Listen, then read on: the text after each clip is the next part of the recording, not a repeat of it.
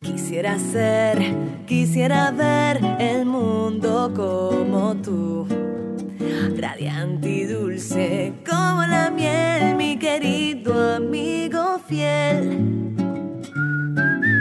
Saludos a todas y todos, bienvenidos a este episodio de Tu Amigo Fiel. En este podcast conversamos sobre nuestras mascotas, cuidado, alimentación, entrenamiento, en fin, de todo un poco sobre nuestros amigos fieles.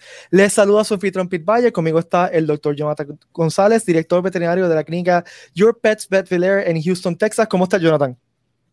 Hola Pete, muy bien, muy bien, gracias. Eh, bien, bien contento de estar aquí haciendo este episodio hoy. Teníamos tuvimos un break ahí sin hacer uno o dos, creo, y ahora volvemos. Uno, uno, fue el, weekend de Memorial Day que, que estuvo sí, difícil porque estaba haciendo otras cosas. Claro, sí, eso siempre hay que hacerlo, ¿no? Pero ya estamos de vuelta hoy, estamos bien contentos. Queremos excusar a Carla que no está aquí con nosotros porque él tiene un turno a esta hora, así que está trabajando. Está cuidando de, de, amigos fieles por ahí. Eso, eso se entiende, eso se entiende, se respeta mucho, ¿no? Eso, sí. Así que saludos a Carla, que cuando nos escuche eh, nos hace falta y pues nos veremos la semana que viene. Eh, Jonathan, presenta a nuestra invitada de hoy que hemos estado eh, muy contentos de que está aquí, o sea, que, hemos, esperado de la semana y estamos muy contentos de que ella está aquí con nosotros. Sí, pues tenemos una invitada especial que pues conocí hace poco a través de la clínica donde trabajo yo y eh, estábamos hablando sobre pues diferentes temas de la vida veterinaria. Ella es veterinaria en México. Eh, su nombre es Liz Parroquín, ¿verdad? Elizabeth o Liz Parroquín. Liz para los amigos. Y ella fue hija del doctor Parroquín que eh, tuvimos en el episodio hace varios episodios. Em, y pues que tenía pues muchas historias interesantes también y quería invitarle al programa para hablar un rato. Muchas gracias por la invitación. Es un gusto estar aquí con ustedes. Claro, claro, seguro. Gracias a ti por, por venir aquí y acompañarnos este ratito. Claro, sí, pues siempre es un gusto conocer gente nueva y sobre todo que tiene o comparte ese mismo amor hacia los animales. Bueno, eh, ¿qué quieres empezar, Jonathan? Pues yo pienso que eh, siempre como tenemos unas preguntas generales y nos interesa mucho, primero que nada, cómo, cómo entraste al mundo de las mascotas y qué fue lo que te interesó en el mundo de las mascotas y si hubo una experiencia específica que te hizo entrar y ser veterinaria eventualmente. Sí, bueno, como ustedes ya escucharon a, mi papá hace unos episodios, eh, pues prácticamente él lleva muchos años siendo veterinario, más que de los que yo existo. Entonces, pues prácticamente yo crecí en ese mundo. Obviamente no me tocó la parte chida de el zoológico cuando él estuvo trabajando prácticamente. Nací lamentablemente, pero eh, pues desde que tengo memoria siempre he querido ser veterinaria. Desde niña eh, recuerdo que tenía mis peluches o tenía mis juguetes y yo cargaba como con un maletín eh, pequeño y lo llenaba como con que, o sea, bueno, me robaba de la, de la clínica de mi papá, jeringas, sueros, este, vendas, entonces yo inyectaba a, mis peluches y así, recuerdo que, que, mi mamá me decía que se iban a poder ir por dentro porque los estaba mojando. Ah. Entonces realmente ese gusto por la, porque no es solo el gusto por los animales, sino también por la medicina. Siento que lo he tenido desde siempre, o sea, es algo que nació conmigo y pues yo fui experimentando eh, pues varias etapas en conforme a mi crecimiento con el trabajo de mi papá. O sea, que tú inyectabas los peluches y las... Le inyectabas... Sí. Medicina para curarlos, ¿no? Para curarlos y mejorarlos por las enfermedades, ¿sí? Sí, o sea, por ejemplo, una vez traté de, encontré unos huevitos en un nido y traté como de empollarlos para que crecieran, pues, pues obviamente nunca creció nada. Y la familia, Sí, la familia de mi mamá tiene un rancho eh, donde tenían ganado lechero y este eh, producción de huevo y cerdos y así. Y cuando yo iba al rancho, o sea, igual chica como de 11, 12 años, recuerdo que si encontraba una vaca postrada que no se movía, yo iba y buscaba heridas, la ordeñaba según yo para evitar que se le hiciera una mastitis, o sea, como que siempre me llamó mucho la atención toda esa parte médica de los, de los animales. Qué genial. es que me, imagino así la, niña haciendo esas cosas está bien, me gusta mucho la imagen. Sí, o sea, es, es, chistoso porque, bueno, mis papás dicen que en, en la primaria eh, alguna vez hicieron que dibujáramos algo que nos había gustado mucho de nuestras vacaciones y entonces dice mi mamá que yo dibujé una vaca colgada de una pata sin vísceras porque cuando fuimos al rancho no sé por qué me tocó ver cómo hacían la disección de una vaca y entonces fue algo que a mí me gustó mucho y me emocionó porque me puse guantes y toqué el estómago y estaba toda feliz. Y pues fui y lo dibujé en la escuela y le hablaron a mis papás preocupados porque había dibujado una vaca sin órganos colgada de una pata. A cualquier otro niño lo hubiese traumatizado, pero a ti fue, te inspiró. O sea, la futura veterinaria estaba dentro allí, estaba. Hasta lo. Desde, desde bien pequeña, eso he oído historias de muchos veterinarios que desde bien pequeños, desde que se, recuerdan, siempre tenían ese deseo y siempre hubo una forma de llegar al, sueño. Sí, sí, realmente yo desde siempre, recuerdo, o sea, obviamente había partes aburridas porque a veces acompañaba a mi papá a las consultas a domicilio y pues a veces estaba ahí una o dos horas, pero pues mi mamá y yo nos quedábamos en el coche. Entonces a veces era así como, ay, ya va a venir, ya va a salir y cosas así. Y obviamente como, o sea, como médico en el momento que estás trabajando, pues no quieres estar cuidando niños alrededor, entonces no era como que me llevara tanto adentro de la consulta. Y aparte, como a mí de pequeña en el hospital de mi mamá, de mi papá me, me mordió un perro en la nariz. entonces, sí, entonces con esa experiencia. ¿Eso tampoco te asustó nada? Pues realmente no me dolió. O sea, recuerdo que mi mamá siempre me decía, pregúntale a las personas si muerde su perro. Y yo fui y pregunté, pero me dijo que no. Y yo dije, bueno, era un boxer. Y yo tenía como seis años o cinco años. Entonces me acerqué a acariciarlo y yo sentí como si me golpeara nada más, pero no como tal dolor. Y luego vi como la sangre y luego mi mamá se paniqueó y fuimos al hospital y todo y sí me suturaron. Em, y recuerdo haber tenido un poco de miedo a la raza. o sea, a los boxers, por un tiempo tuve un poco de miedo, pero ya después, conforme fui creciendo y así, ya no me dio tanto, tanto miedo, pero sí mis papás me restringían un poco más la libertad que tenía en el hospital de antes. Ya. Sí. Sí, eso se entiende. Uno que tiene niños pequeños. Sí, exacto. No sabe. Sí, sí. sí, me sí, el, susto que debe haber pasado a tus padres. sí, y pues pero pues, el, el, el, instinto, exacto, el instinto de ver los perritos y tratarlos, ¿no? Y estar cerca al perro como tal, el paciente desde chiquito, eso es, es bien, bien importante interesante que muchos veterinarios tienen eso. Sí, y realmente pues yo crecí en la clínica, o sea, realmente mis papás, mi mamá siempre ha trabajado con mi papá, o sea, no se han separado desde que se casaron y mi mamá es su acompañante en todos lados. Entonces, pues realmente mucho tiempo de mi vida yo lo recuerdo en la clínica, recuerdo ayudar en las cesáreas, por ejemplo, este a reanimar los cachorros, porque pues realmente solo estaba mi papá, mi mamá ayudándole pues mi mamá no es veterinaria, pero pues en la urgencia cuando mi papá no tenía otros médicos, que estaba él solo, pues mi mamá siempre era la que le ayudaba. Entonces recuerdo yo de chica también ir y reanimar los cachorros y, o sea, realmente muy padre como esa experiencia de, de aprender desde niña, pues un poquito de todo. Y yo le decía a mi papá, papá, ¿para qué me mandas a la escuela? Mejor tú enséñame la, medicina veterinaria y ya, ¿por qué tengo que estar aprendiendo? Este, no sé. Es una pérdida de tiempo, sí, sí. ¿Para qué, no? ¿Para qué? Si es una pérdida de tiempo. Exacto, enséñame lo bueno. Sí, sí. Y, y me imagino que cuando fuiste a la escuela veterinaria ya tienes una experiencia que la mayoría de tus compañeros y compañeras de clase no tenían.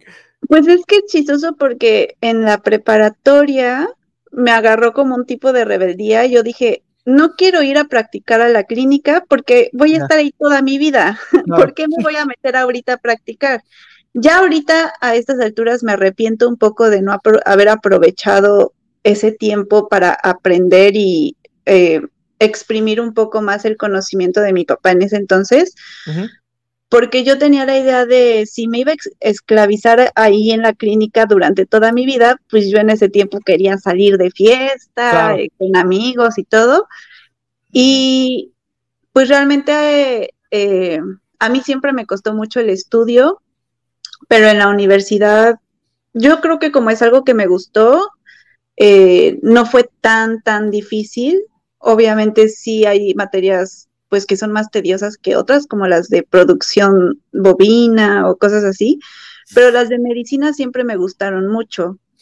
Pero sí, eh, o sea, tampoco llegué así como súper dotada, pero sí se me facilita mucho la, o sea, tengo mucha facilidad en la clínica, en la práctica. Sí, que eso es interesante porque a veces los niños de los veterinarios hacen lo opuesto, ¿no? No quieren saber nada de mascotas ni... Mis hermanos. Sí, sí, Bueno, eh, eh, los niños generales usualmente escogen carreras diferentes a los padres. O sea, eso es bastante común. Eso pasó en mi familia. O sea, mis papás los dos enseñaban administración de empresas y mi hermana y yo fuimos lo más lejos posible de ellos. Este, sí, mis hermanos igual, excepto mi hermana que terminó haciendo administración y trabaja en la clínica con mi papá en administración. Pero realmente todos desde chicos eran, no, no, no, él se la, se la pasa trabajando, no sé qué, y así, y pues realmente ninguno le apasionó la medicina como a nosotros. Tuve que nacer yo para... para que te pasara ese legado. tu papá lleva 50 años sí. de, una pasión increíble por, por, lo que hace. Sí, sí. Yo llevo 10 porque escuché en su entrevista que me quitó la mitad de mis años de Pero, la mitad. O sea, oficialmente cinco, llevo dijo, ¿verdad? Dijo 5 él. Sí, y yo, papá, pero no, me quitaste la mitad de mi trabajo. Pues vamos a, vamos a hablar de tu carrera. Llevas 10 años de veterinaria. Cuentas un poco cómo, qué ha sido esta experiencia, qué has hecho, eh, eh, cómo, fue, cómo comenzaste ya como veterinaria, o sea, fuera de, de, la sombra tan grande de tu papá, y cómo ha sido tu carrera en estos 10 años. Pues, o sea, realmente la tuve muy fácil porque pues no tuve que salir a pedir trabajo. O sea, yo saliendo yo ya tenía un trabajo asegurado. Si no, había problemas allí. Exacto.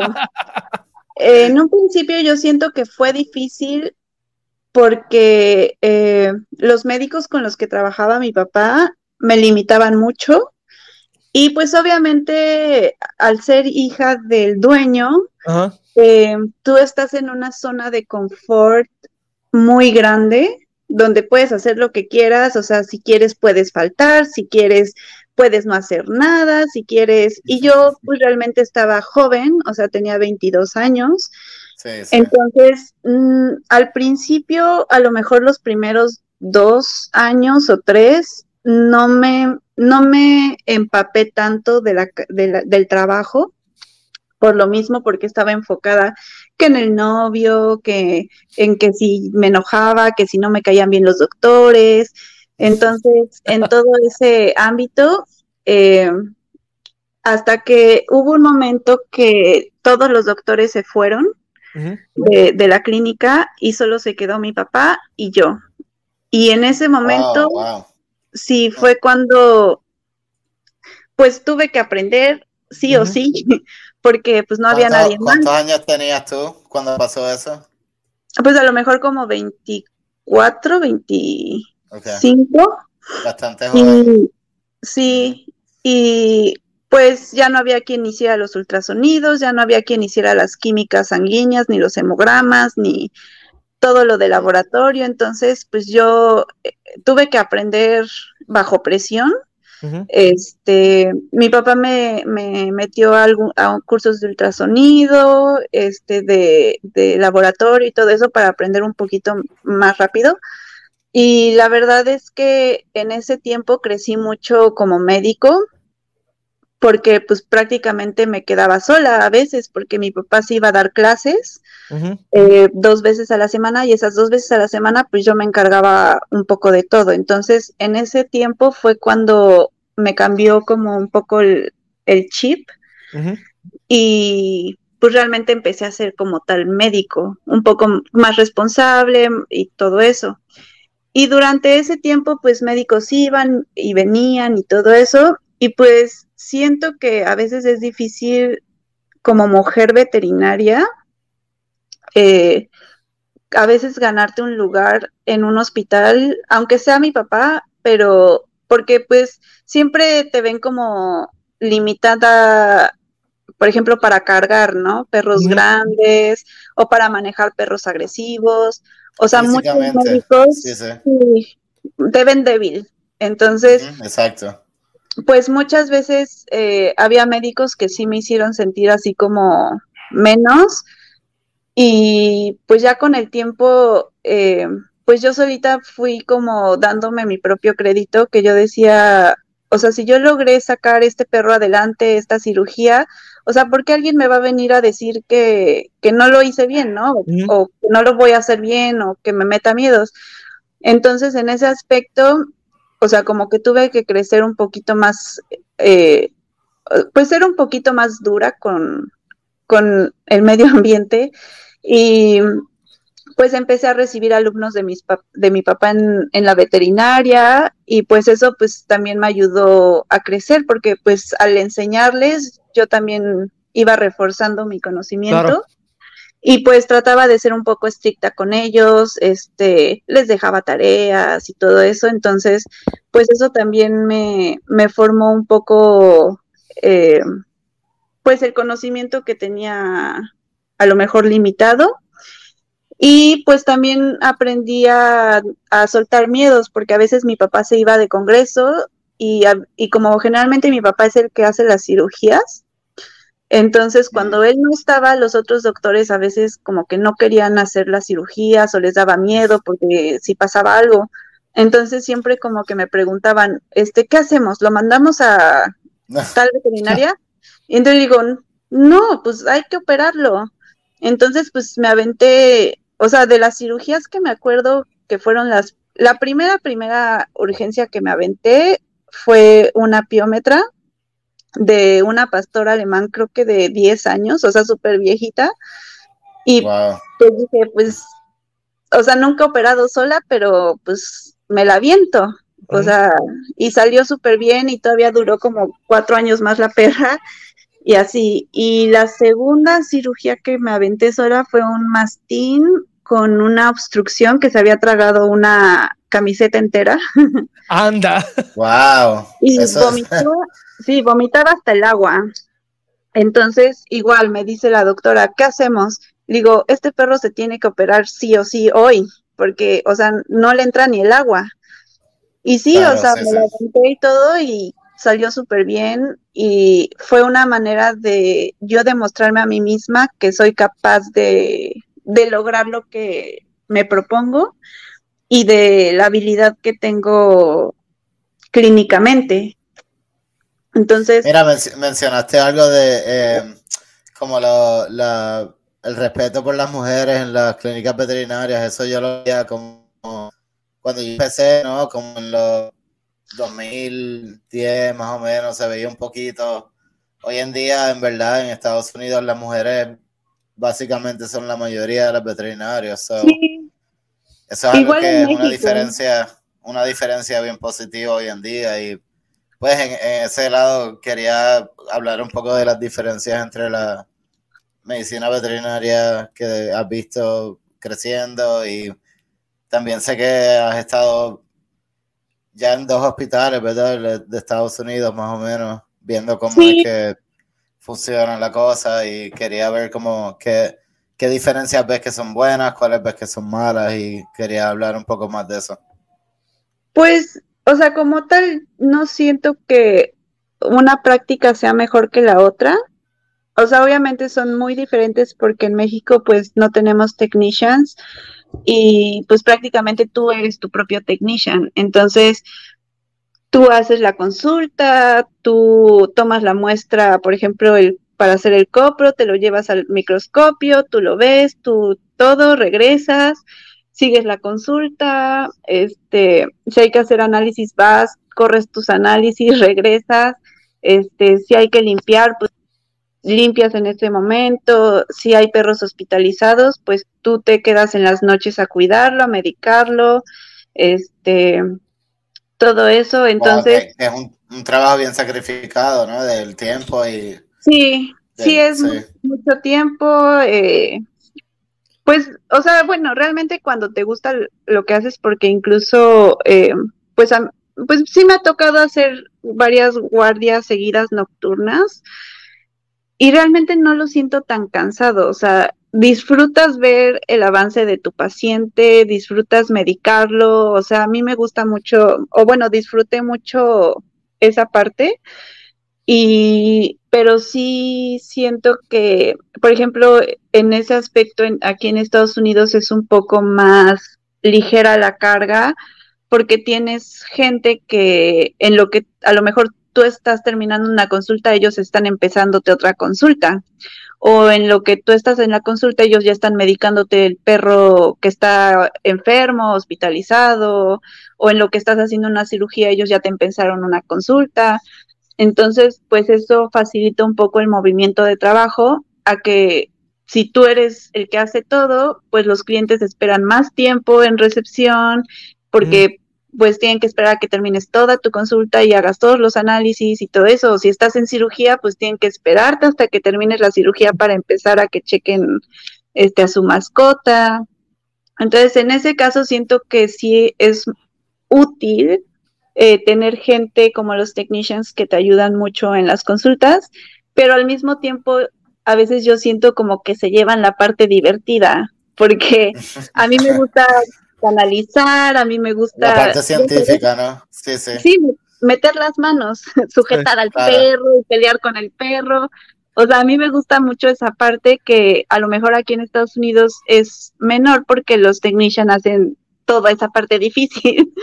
Me parece que como, como funciona la licencia, eh, que el doctor está, tiene una licencia para hacer ciertas cosas, entonces la parte del business, ¿no? La parte de los negocios, combinado con esa licencia, pues es mejor limitar al doctor a que haga las cosas que tiene licencia para hacer esas cosas que más nadie puede hacer. Claro. Entonces, se más, puedes hacer más casos si te concentras en solo hacer eso, como hacer el examen físico, diagnosticar, entonces recetar y, o, pues no. Eh, dar los tratamientos que hay que o dar órdenes de tratamiento, no dar solo los unos. me está interesante el, el, el, el, comentario porque nuestra otra anfitriona que no está aquí con nosotros, Carla, que es técnica veterinaria, dice exactamente eso mismo, que lo que le gusta es eso, lo que tú dices. Meter las manos y, hacer las cosas, y eso es lo que le encanta de su trabajo.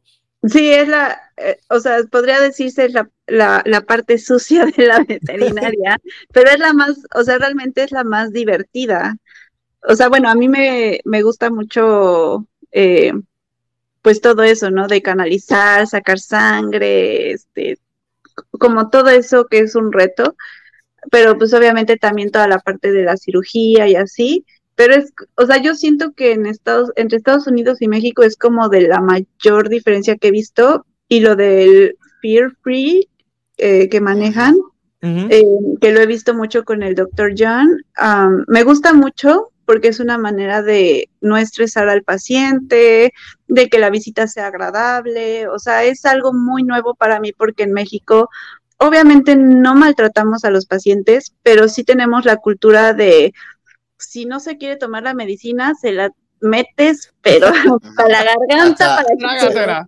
que Sí, Y, si se mueve, pues, y un doctor no puede, pues llegan tres para sujetarlo, para, o sea, ya sabes, como un poquito en ese aspecto más rudo con los pacientes, incluso para las radiografías, para la medicación, para muchas cosas, este, ¿cómo le dicen en México? Algo así como anestesia enzimática, le dicen, porque todo el mundo se encima en el perro.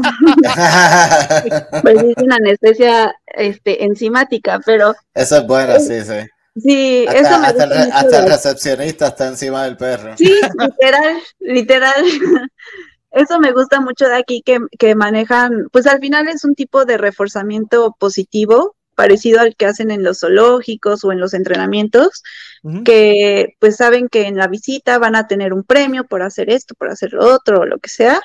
Entonces me parece algo muy interesante de aprender y de, pues también en su momento, yo, en toda la experiencia que yo tenga en Estados Unidos, podérsela transmitir a los médicos que trabajan con mi papá y poder empezar a formar eh, esa cultura en México del fear free. Me parece muy es, es, algo, sí, sí, y nosotros, eh, pues, eh, no sé, tuvimos a Paul en un par de episodios anteriores, él conoce a la gente del Fear Free.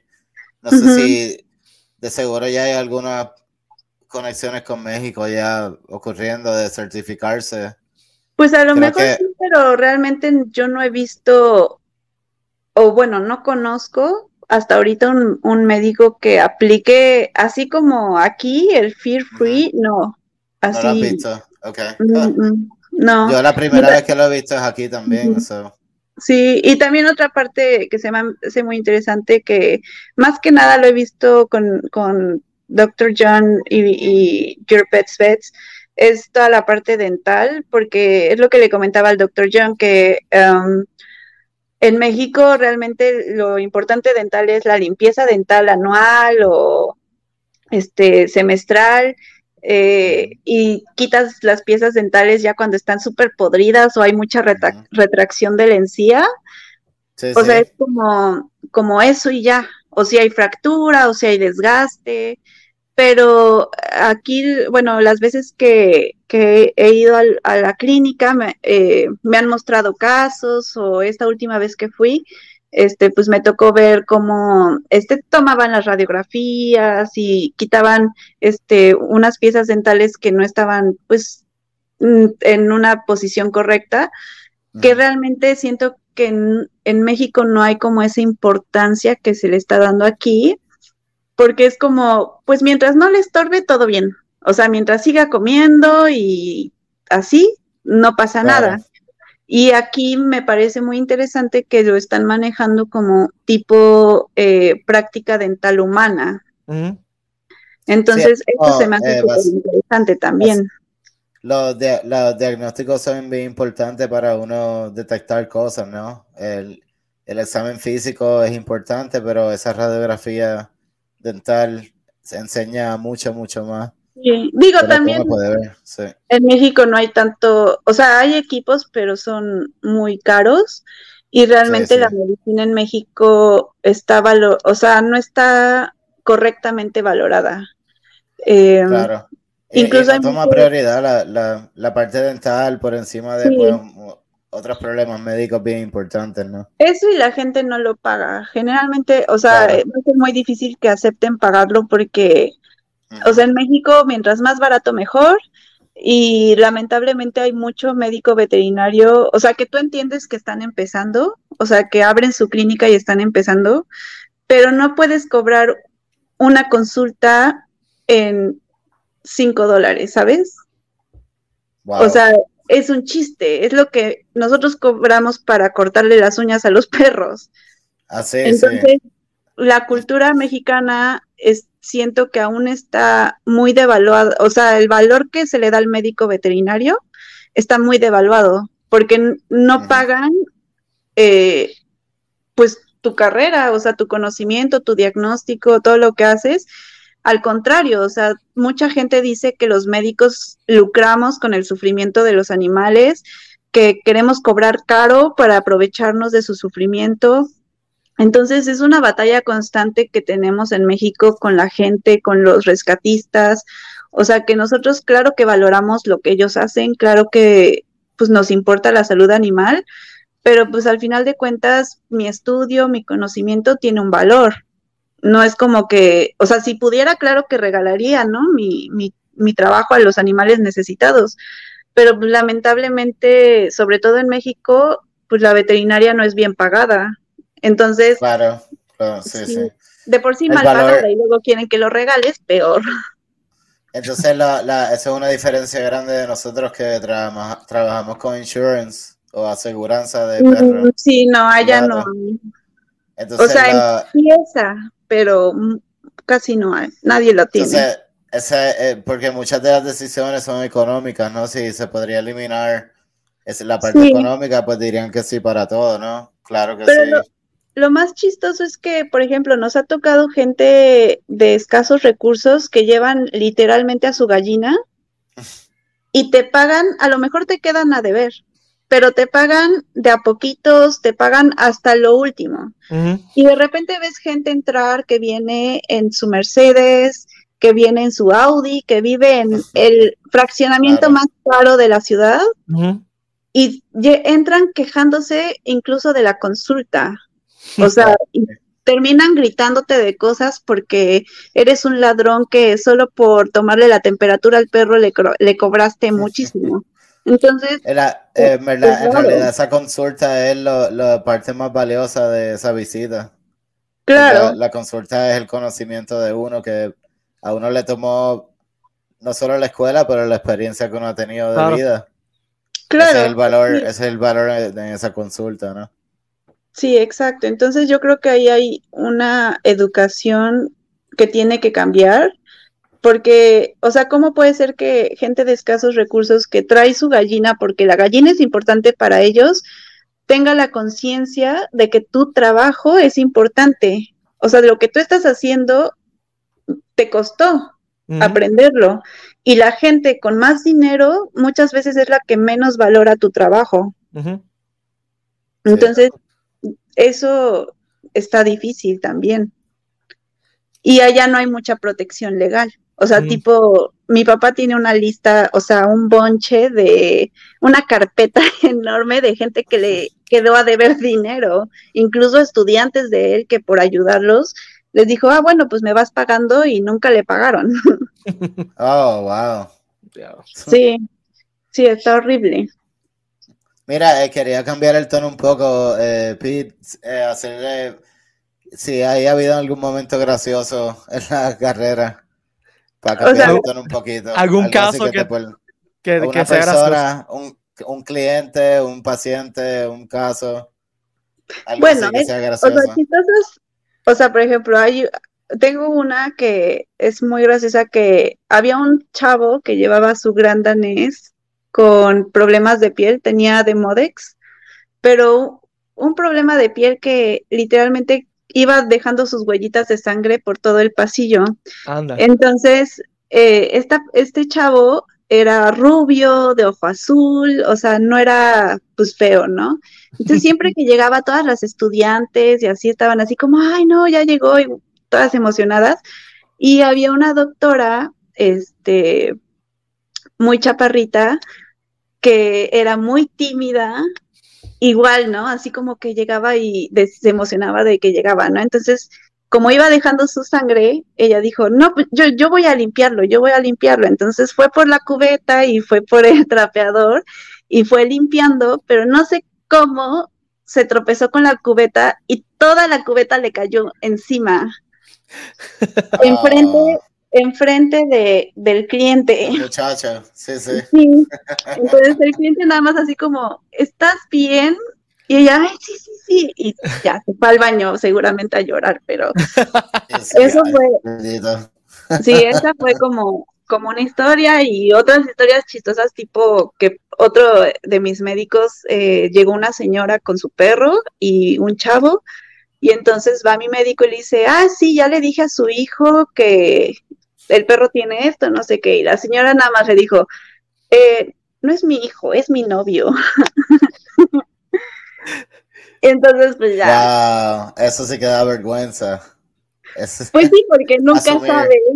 Uno nunca sabe, uno no, puede asumir hasta que lo digan ellos. Sí. Cuando ellos lo digan, pues entonces, ok.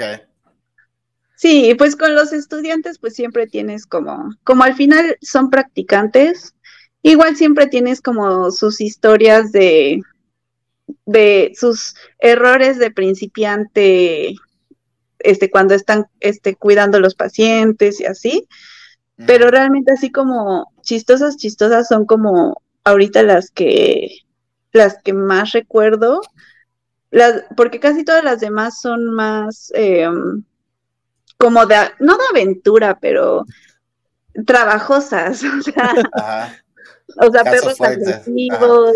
Yo, tengo una, yo tengo una graciosa que siempre me gusta decir que es cuando el cliente tiene un perro macho y le quiere decir que es hembra.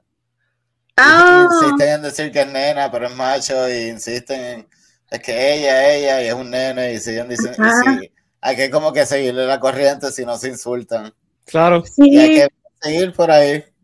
Eso siempre me, pasa siempre, cada, cada ciertos años llega uno diferente. A nosotros nos pasó con un gato, pero fue súper chistoso porque según era macho y lo querían esterilizar. Y cuando pues estamos preparando todo, pues no tenía testículos, no tenía nada. Y dijimos, ¿cómo? ¿Es hembra? Porque, o sea, ni siquiera tenía como el pene, nada. Entonces dijimos, pues a lo mejor es hembra.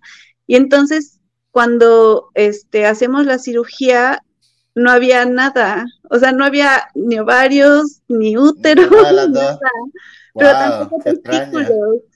Exacto. Entonces, realmente a ciencia cierta nunca supimos si fue, si era hembra o macho porque estaba rarísimo. Entonces, cuando el cliente nos pregunta, entonces, ¿qué es? Nosotros así, pues quién sabe. Lo que usted quiera. Sí, lo que usted quiera que sea, porque nosotros tampoco supimos. ¿Qué nombre le pusieron? Se llama Cian. Ok. Entonces, prácticamente es como unisex. Sí, sí, sí, suena unisex, exacto. Tú que, has trabajado, con estudiantes, ¿qué, ¿qué recomendación le darías a un joven que sueña con una carrera en este mundo de la veterinaria y de la mascota? Pues siempre les digo que, o sea, que no solo lo vean como amor hacia los animales, porque hay mucha gente que ama a los animales, pero no ama la medicina. Entonces yo siento que tienes que tener el amor por ambas cosas, tanto los animales como la medicina. Y pues siempre trato de decirles, o sea, de evitar que cometan los errores que yo cometí, por ejemplo, de, no interesarme lo suficiente en un principio, de ir a la clínica con mi papá y explotar todo eso que yo tenía a, la mano. Este, que ellos vayan, hagan prácticas, este, que practiquen, o sea, que no se queden solo en la teoría. Y sobre todo Desde que... Jóvenes, ¿no? Desde bastante joven. Sí, yo me acuerdo mucho cuando acompañaba a mi papá a cuidar que sus alumnos no copiaran en el examen. este, pues yo era muy estricta, ¿no? Porque, bueno, me daba un poco de coraje ver cómo mi papá preparaba sus clases a la una de la mañana porque llegaba tarde de la clínica y así. Me daba mucho coraje saber que sus alumnos les valía y no ponían atención o no estudiaban. Entonces, mi forma de, de obligarlos a estudiar era ir a los exámenes y que no copiaran. Ah. Sí, o sea, les quitaba todo. Me faltaba nada más quitarles el pantalón para que no tuviera nada en las bolsas. Pero sí, incluso entre, o sea, varias generaciones era así como, ay no, la hija del doctor Paquín va a venir a cuidar, qué horror, no sé qué, y así. Y me acuerdo de estudiaban, ahí estudiaban más. Sí, y me acuerdo de escribirles en el pizarrón este, cuando te, cuando tengas que salvar una vida, ¿a quién le vas a copiar? Mm, está buenísimo eso. Sí, o sea, me acuerdo que siempre escribía esa frase y al final yo les decía, yo les escribo esta frase porque cuando salgan de aquí y se gradúen, no van a tener a nadie. Y saliendo prácticamente no sabes nada, porque se te olvida lo que aprendiste en el primer semestre. Claro.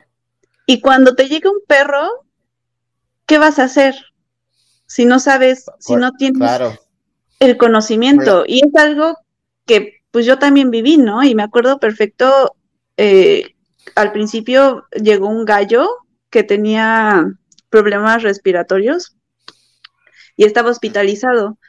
Y mi papá me dijo que pasara a medicarlo. Entonces fui a medicarlo en la noche y este vomitó, broncoaspiró y en ese momento yo traté de ir por una sonda, traté de, intubarlo, pero nunca pude, o sea, porque realmente no conocía a la perfección la anatomía de las aves. Entonces, falleció. Me acuerdo hablarle a mi papá llorando de impotencia y decirle, es que fue mi culpa, o sea, fue mi culpa por no saber cómo intubarlo. Entonces, pues son experiencias que tú tratas de, dolorosas, obviamente dolorosas, que tratas de evitarle a los estudiantes y decirles, estudia lo suficiente, practica. O sea, si tú copias, no aprendes nada. O sea, cuando tengas que salvar la vida, o sea, pues sí le puedes hablar a alguien, pero en lo que hablas pierdes tiempo. Entonces realmente sobre todo es eso, eh, aprender bien las bases para, para poder, pues, llegar a ser un buen médico.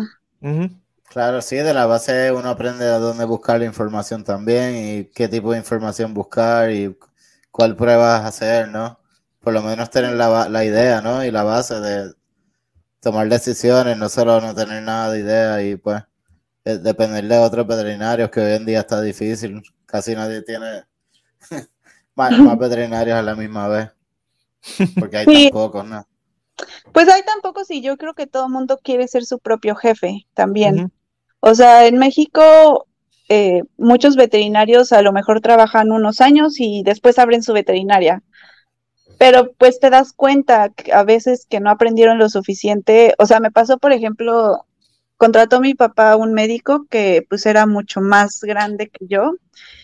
Y recuerdo que una alumna llegó con su perrita que le habían amputado una pata en otro lugar. Y este me dijo que se le estaban abriendo los puntos y se le estaba infectando. Entonces yo le dije a ese médico, oye, porfa, este, quítale los puntos y hazle una limpieza y vuélvela a suturar. Entonces yo me fui a mi consulta y llegó la alumna pálida y me dice, ¿puedes venir, por favor? Y cuando vi, se le estaba desangrando el perro porque quitó todos los puntos, incluyendo los internos.